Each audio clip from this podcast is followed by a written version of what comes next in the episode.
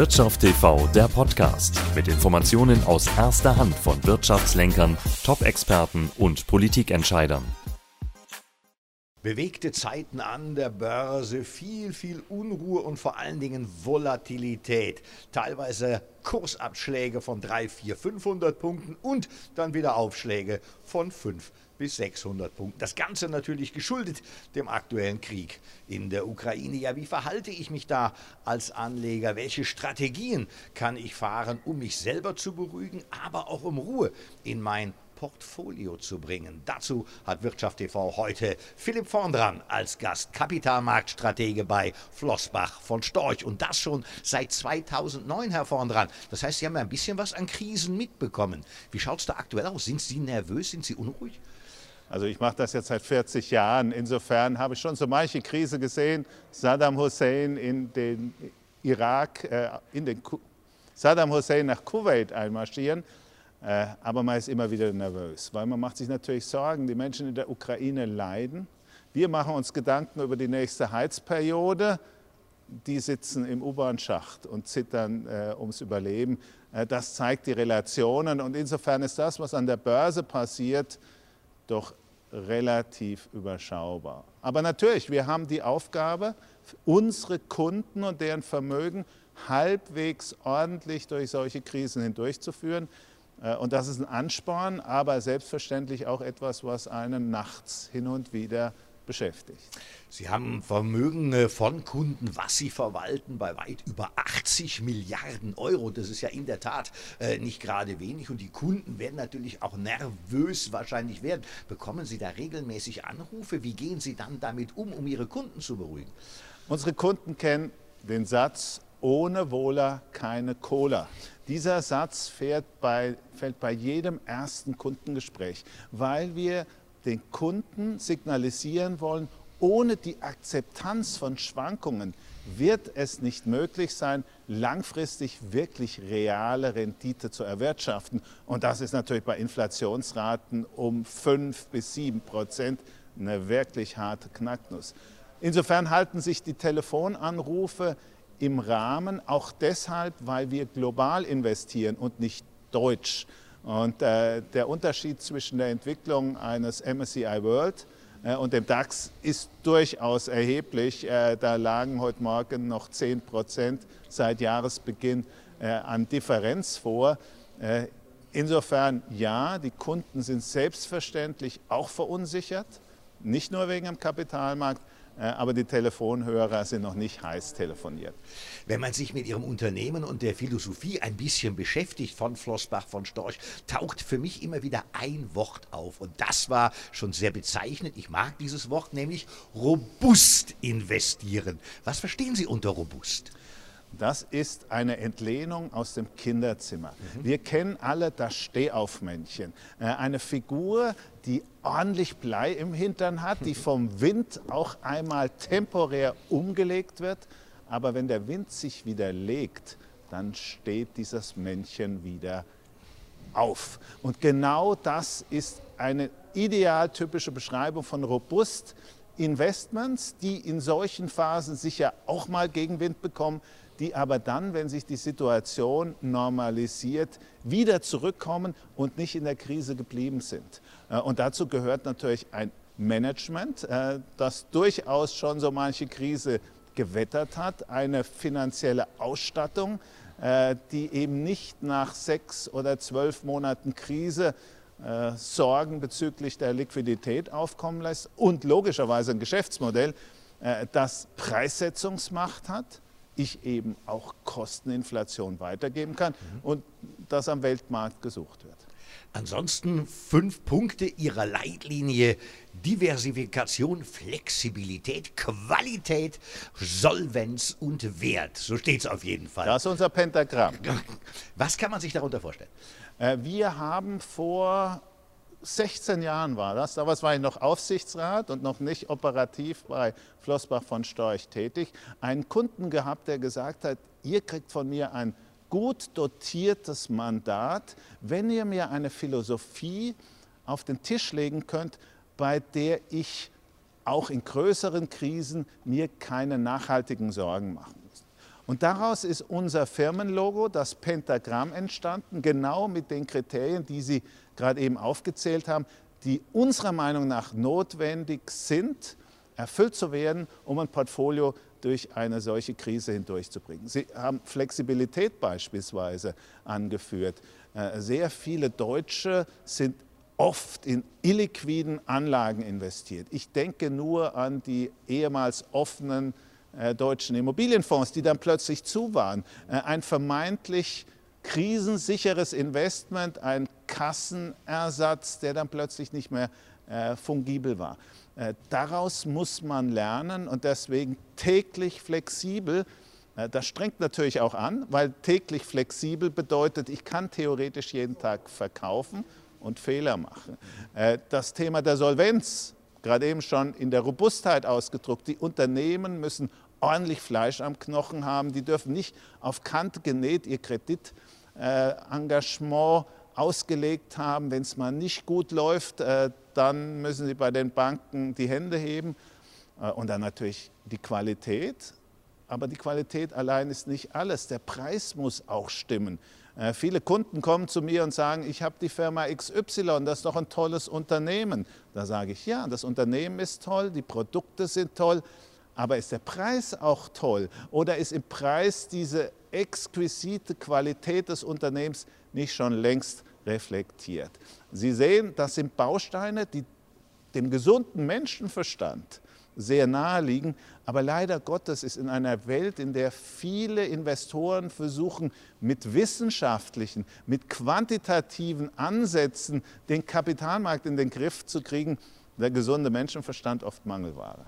Den sollte man also dementsprechend ein bisschen häufiger einsetzen, Herr Frontmann. Das Thema Inflation, wir hatten es gerade eben schon, ja. Das ist ja so ein bisschen Sparerenteignung auf der einen Seite, muss man ja fairerweise sagen. In Amerika 7,5% Inflation, bei uns in der Eurozone über 5%. Wie kann ich mich als Anleger davor schützen? Ja, also es ist nur ein bisschen, es ist eine brutale Enteignung der Kaufkraft der Sparer. Äh, die Notenbanken machen hier ihre Hausaufgaben nicht, weil sie mit anderen Themen belegt sind, der Staatsfinanzierung, weniger der Stabilität des Geldes. Äh, aber daran können Sie und ich nichts ändern. Wir müssen versuchen, ein Portfolio in diesem Umfeld sinnvoll aufzustellen. Und es ist klar, die klassische Anleihe ist als Investment in einem solchen Umfeld tot. Ich kann nicht mit 0 oder 1 Prozent vor Kosten und Steuern eine Inflationsrate von 5 oder 7 Prozent beim Shop verpacken. Selbst wenn sie in zwei Jahren dann nur noch bei 3 oder 4 Prozent äh, sein wird, die 0 oder die 1 reichen hinten und vorne nicht. Und dann sind wir wieder bei ohne Wohler keine Cola. Äh, ich muss akzeptieren, dass für die faire Chance, die Inflation in meinem Portfolio im Zaum zu halten, ein paar schlaflose Nächte akzeptieren. Ich muss mir versuchen, gute Realwerte ins Portfolio zu nehmen. Das beginnt mit der eigengenutzten Immobilie, die leider die allerwenigsten Deutschen auch ihr Eigentum nennen können. Und das geht weiter bei einem Aktienportfolio, das global aus den besten Unternehmen der Welt besteht, nicht nach der Region äh, denken, nicht nach Branchen denken. Es gibt in jeden Branchen wunderbare und bescheidene Unternehmen. Nein, sich hinsetzen und versuchen, die Unternehmen herauszufiltern, die stabile Geschäftsmodelle haben und die dann noch halbwegs sinnvoll bewertet sind. Und insofern ist das, was jetzt passiert, natürlich toll. Für jemand mit einem langfristigen Investmenthorizont, äh, der bekommt heute natürlich solche Unternehmen zu etwas attraktiveren Preisen. Sie sprechen es gerade vollkommen richtig an. Der Deutsche schlechthin ist ja jemand, wenn er zwei für eins, drei für zwei als Schnäppchen kriegen kann, steht er sofort in der Schlange. Nur am Aktienmarkt, da tut er das nicht, da kneift er den Schwanz zusammen. Woher kommt das, Herr Vorner? Ja, wir nennen das äh, German Angst. Mhm. Äh, die Deutschen verstehen nichts von der Geldanlage. Die Deutschen verstehen nichts von Realwirtschaft. Äh, und das ist wie wenn ich nichts vom Zahnarzt verstehe. Dann ist der Zahnarztbesuch per se etwas, um den ich mich möglichst drücke äh, und Respekt davor habe. Äh, deswegen müssen wir in Deutschland als allererstes, und das ist ja auch so ein bisschen unser Job, den Finanzanalphabetismus bekämpfen. Also weg mit der Angst. Äh, und dann haben die Deutschen natürlich etwas durchlebt seit dem Zweiten Weltkrieg, das keine andere Nation so aufzeigen kann. Die Schweiz vielleicht mal außen vor gelassen.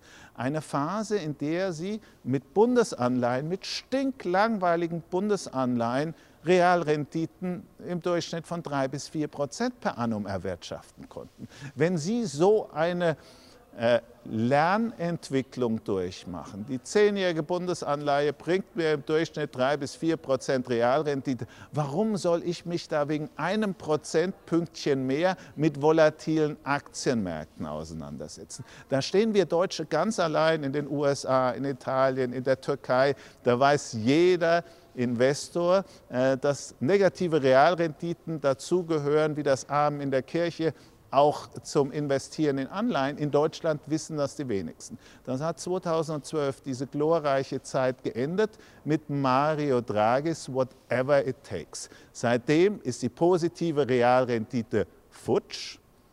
Und jetzt kommt es natürlich pickelhart. Am Anfang waren das minus 0,2, minus 0,3 Prozent.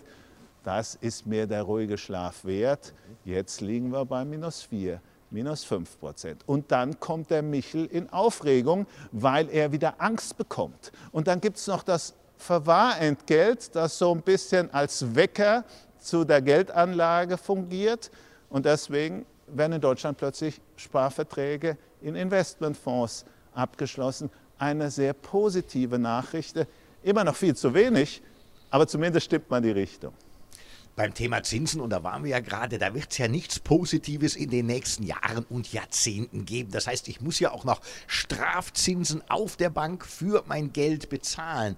Wenn ich da auf die Qualität von Aktien schaue, helfen mir da denn Dividendentitel, das Thema Zinsen so ein bisschen wegzukriegen? Ah, da muss man immer aufpassen, dass man nicht in die Marketingfalle stolpert. Mhm. bloß weil im Unternehmen eine hohe Dividende zahlt, ist das noch lange kein gutes Investment. Viele Unternehmen, die sonst nichts zu bieten haben, die zahlen hohe Dividenden, äh, teilweise mehr als das, was sie an äh, Cashflow erwirtschaften oder Gewinn erwirtschaften, also aus der Substanz heraus. Das sind natürlich Unternehmen, in denen man eigentlich kein sinnvolles Investment tätigen kann. Äh, aber wenn die Dividende durch die Gewinne des Unternehmens gut abgedeckt sind, überdeckt sind, dass auch noch etwas für Investitionen in die Zukunft übrig bleibt, dann kann die Dividende natürlich so ein bisschen die Funktion des Zinskupons der Vergangenheit nehmen. Dividende ist nicht Dividende. Man kommt nicht drum herum, ins Unternehmen einzusteigen, Geschäftsberichte zu lesen, sich mit dem Unternehmen intensiv auseinanderzusetzen. Äh, und wenn das Unternehmen gut ist und dann noch Dividende zahlt, ist das für viele Sparer ein sinnvolles Investment. Für jemanden, der den Cashflow nicht braucht, der sollte möglichst keine Dividende einfordern. Weil die Ausschüttung der Dividende ist immer ein Unterbrechen des Zinseszinseffektes. Da kommen die 5%, da kommen die 4%. Äh, und die konsumiere ich, wenn ich es brauche, oder die liegen auf dem Konto rum und müssen dann wieder angelegt werden, äh, lösen Kosten aus. Äh, Unternehmen, die gut sind und keine Dividende zahlen, sind mir zumindest die angenehmsten, weil das Geld bleibt am Arbeiten bei guten Managern, bei guten Unternehmen. Und wenn ich wirklich mal einen Betrag brauche, fürs neue Auto, oder für den Wintergarten im Haus äh, oder für die Gasrechnung. Das wird im nächsten Jahr sicher für viele sehr ambitioniert. Dann verkaufe ich ein paar äh, der Anteile äh, an den Unternehmen oder den Fonds. Das ist meine Interpretation der Dividendenfrage. Zum Abschluss gefragt, als Marktstratege Herr Vorndran, das Thema Kryptowährungen, Bitcoin und Co. erfreut sich ja immer größere Beliebtheit. Der ein oder andere sagt doch schon, ja, das ist ja auch ein sicherer Hafen. Darf man ein paar Fragezeichen sicher dahinter machen? Wie gehen Sie mit diesem Thema um? Jetzt muss ich unterscheiden zwischen der Privatperson Philipp Vorndran, mhm. die seit 2014 privat Bitcoins hält. Mhm damals um 200 Euro, habe ich mir gedacht, naja, also äh, das ist ein neues verkehrt. Instrument, äh, musste intellektuell mal durchdringen. Mhm. Am besten durchdringt man Investments, indem man selbst ins Risiko geht. Äh, und äh, damals habe ich gedacht, na, der faire Wert wird schon irgendwo um die 200 liegen. Äh, heute liegen wir bei fast 40.000. Da habe ich dann schon meine Zweifel, ob ein fairer Wert, wie auch immer man den bestimmen möchte, näher bei 40.000 denn bei den 200 liegt. Ich weiß es nicht. Und da wir in unserer Anlagephilosophie äh, nur in Anlagen investieren, in denen wir in der Lage sind, einen fairen inneren Wert zu berechnen, können wir das natürlich auch für unsere Kunden nicht investieren, aus der Philosophie heraus. Ich muss aber sagen, dass einige dieser Kryptocoins, und nur wenige davon sind wirklich auch geldähnliche Instrumente, natürlich vom Aufbau her viel besseres Geld darstellen als das, was uns die Notenbanken im Moment als Fiat-Geld anbieten, weil der Staat hat nichts mit dazu zu tun. Äh, die Emissionsvolumen sind limitiert und sie haben global verteilte äh, Orderbücher. Äh, also wenn eins mal verschwindet, ist das nächste auch noch da. Das kann weder der Euro noch der Dollar noch der Yen, Renminbi oder der Schweizer Franken bieten. Da will immer ein Staat oder eine Notenbank die Seniorage kassieren, was an sich ja sehr attraktiv ist. Und deswegen kann ich auch Menschen verstehen, die sagen, das ist für mich eine gewisse Sicherheit. Bloß zu welchem Preis? Was ist der richtige Preis dieser Sicherheit? Ähm, das Damoklesschwert ist, äh, dass morgen aus irgendwelchen Gründen äh, eine Regierung den Einsatz äh, dieser Kryptowährungen verbietet. Wir waren relativ nahe dran vor ein paar Tagen rund um die Diskussionen, dass Russland sich über Kryptowährungen refinanziert und die Sanktionen umgeht. Das wurde dann gerade noch abgebogen. Aber das zeigt, wie dünn das Seil ist, an dem dieses Damoklesschwert hängt. Und das muss jedem bewusst sein. Und deswegen sage ich Kunden, die mit dieser Frage kommen, immer, naja, für die Fingerübung, fürs Erlernen der Funktionsweise der Blockchain, mach mal ein paar, aber das Verhältnis zu Gold sollte maximal 1 zu 10 sein. Äh, und Gold ist für mich, und das haben wir ja auch in den letzten Tagen gesehen, äh, am Ende des Tages immer noch die beste Versicherung gegen Inflation und gegen die bekannten und unbekannten Risiken im Finanzsystem. Äh, und wenn ich mir, wenn wir uns bei Flossbach Gedanken machen über Absicherungen, dann gehört das Gold immer als Bestandteil mit ins Portfolio. In dem Fall nachgefragt, äh, physisch, das heißt bare Münzen, oder äh, schauen Sie auch nach Goldminenaktien, also nach den großen dementsprechend auch? Ja, das kommt drauf an. Äh, sehr stabil ist unsere Positionierung im Physischen und da auch wirklich physisch. Barren und Gold, das hat verschiedene Gründe. Gegenparteirisiko, das äh, wegfällt, hat auch steuerliche Komponenten. Äh, aber wenn Goldminen Aktien, die ja Aktien sind und die dementsprechend wie Aktien analysiert werden müssen, ihre Hausaufgaben gemacht haben, dann sind die durchaus nicht nur als Beimischung geeignet, und im Moment würde ich sagen, für die Sicherheitskomponente bleibe ich beim physischen. Wenn ich Performance aus der Entwicklung des Goldpreises ableiten möchte, äh, dann sind ein paar der großen Goldminen heute sicher auch eine gute und sinnvolle Ergänzung im Portfolio. Vielen Dank an Philipp Vondran von Flossbach von Storch, meine Damen und Herren. Sie haben es gehört. Also Qualität im Portfolio, da sollte man auf jeden Fall einen Augenmerk drauf machen. Dementsprechend sich Wissen anzueignen, jeden Tag ein paar Informationen mehr zu suchen. Und vergessen Sie nicht, ohne Vola keine Cola. In diesem Sinne gebe ich zurück ins Studio. Das war Miknau für Wirtschaft TV.